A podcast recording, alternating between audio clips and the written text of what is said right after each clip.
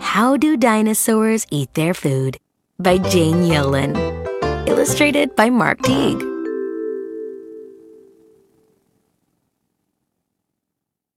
When you hear this sound, turn the page.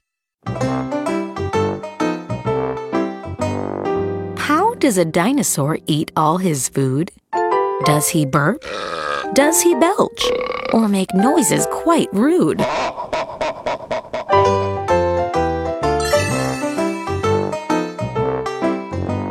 Does he pick at his cereal? Throw down his cup? Hoping to make someone else pick it up?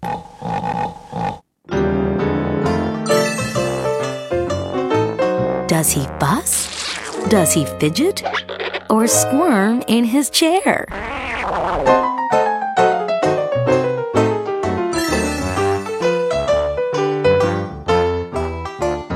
Does he flip his spaghetti high into the air?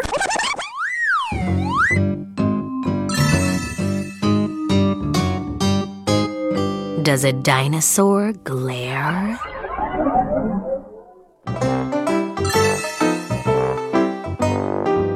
How does a dinosaur eat all his food?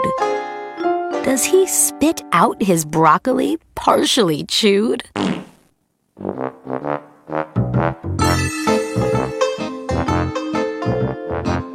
Does he bubble his milk?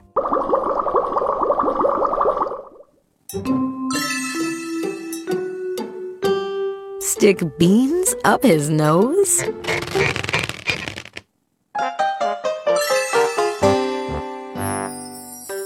Does he squeeze juicy oranges with his big toes?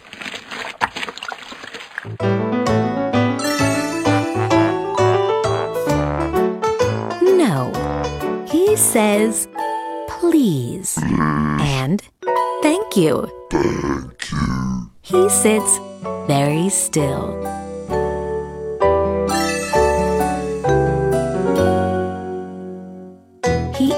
All before him with smiles and goodwill.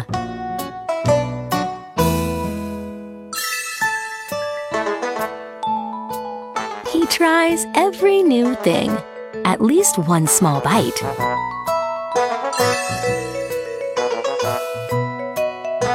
He makes no loud noises. That isn't polite.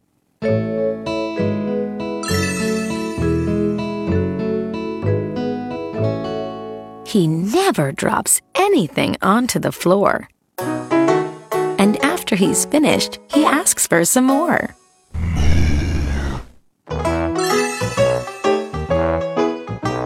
Eat up, eat up, little dinosaur.